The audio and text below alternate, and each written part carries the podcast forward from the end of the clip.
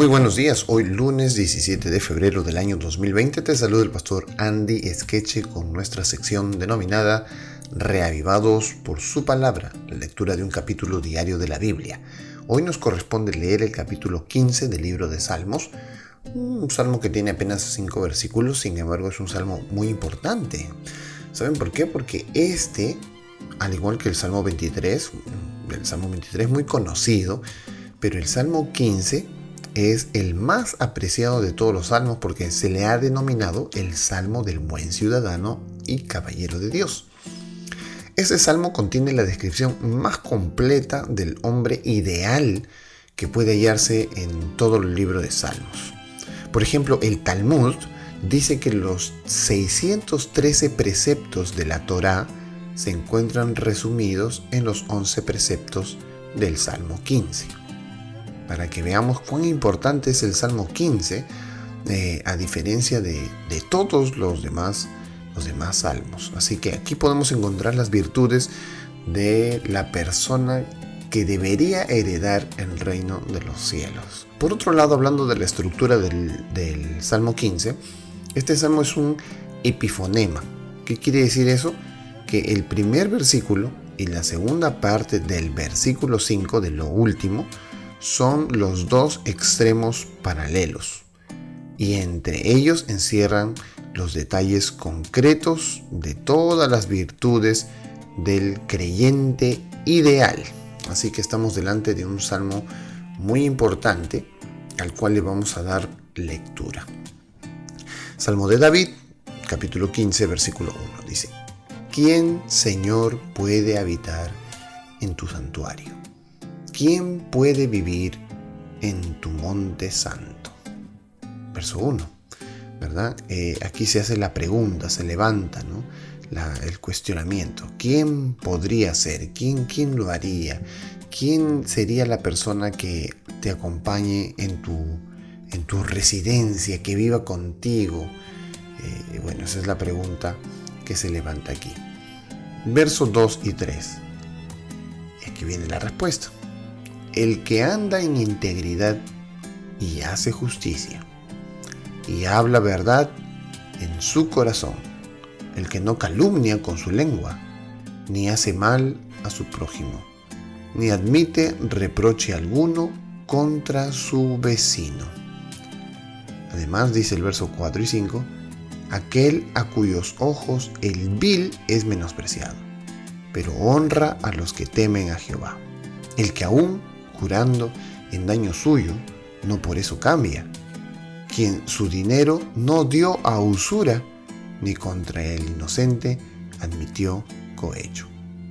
Y miren lo que dice la última parte, que es la parte que contesta las preguntas del primer versículo. El que hace estas cosas no resbalará jamás. Muy bien, aquí encontramos varias de las características del hombre que podría ser el hombre ideal, ¿verdad? En el verso 2 se dice de aquel que anda en integridad. Bueno, esta es una de las características especiales del hombre ideal. Recuerden ustedes que ya lo vimos en el libro de Salmos, eh, perdón, el libro de Job. Ahí encontramos la historia de, de Job, un hombre que andaba en integridad y no perdió su integridad a pesar de la tentación y la prueba que pasó, ¿verdad? A pesar de todo, él eh, valoró las cosas de Dios antes de cualquier otra cosa. Otra segunda característica es la justicia.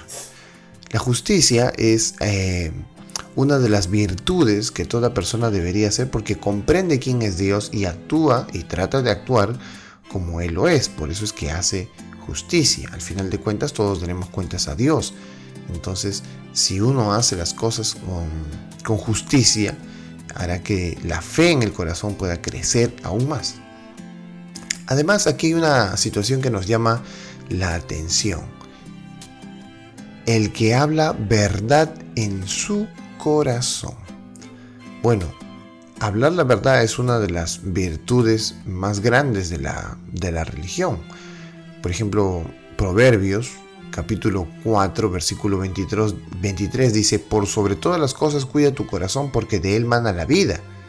Entonces, tener la verdad en el corazón es necesaria para tener eh, el corazón o la mente dirigidas hacia Dios. Número, eh, versículo 3. El que no calumnia con su lengua. Ahora, notemos esta parte porque en el verbo hebreo, ragal, eh, que, es, que es traducido como calumniar, era una de las cosas más terribles que la tradición judía podía eh, considerar. ¿no? Es más, los judíos consideraban que el calumniador era aquel que negaba la existencia de Dios. Porque al hablar mal de otros, hablaba mal de Dios. Entonces, aquí eh, está puesto también el mismo pensamiento, ¿verdad? El que, el que no calumnia con su lengua, porque la calumnia era algo terrible. Por eso es que Jesús cuando vino a esta tierra dijo, sea vuestro hablar, sí, sí, no, no, lo que viene de más de esto, de mal procede.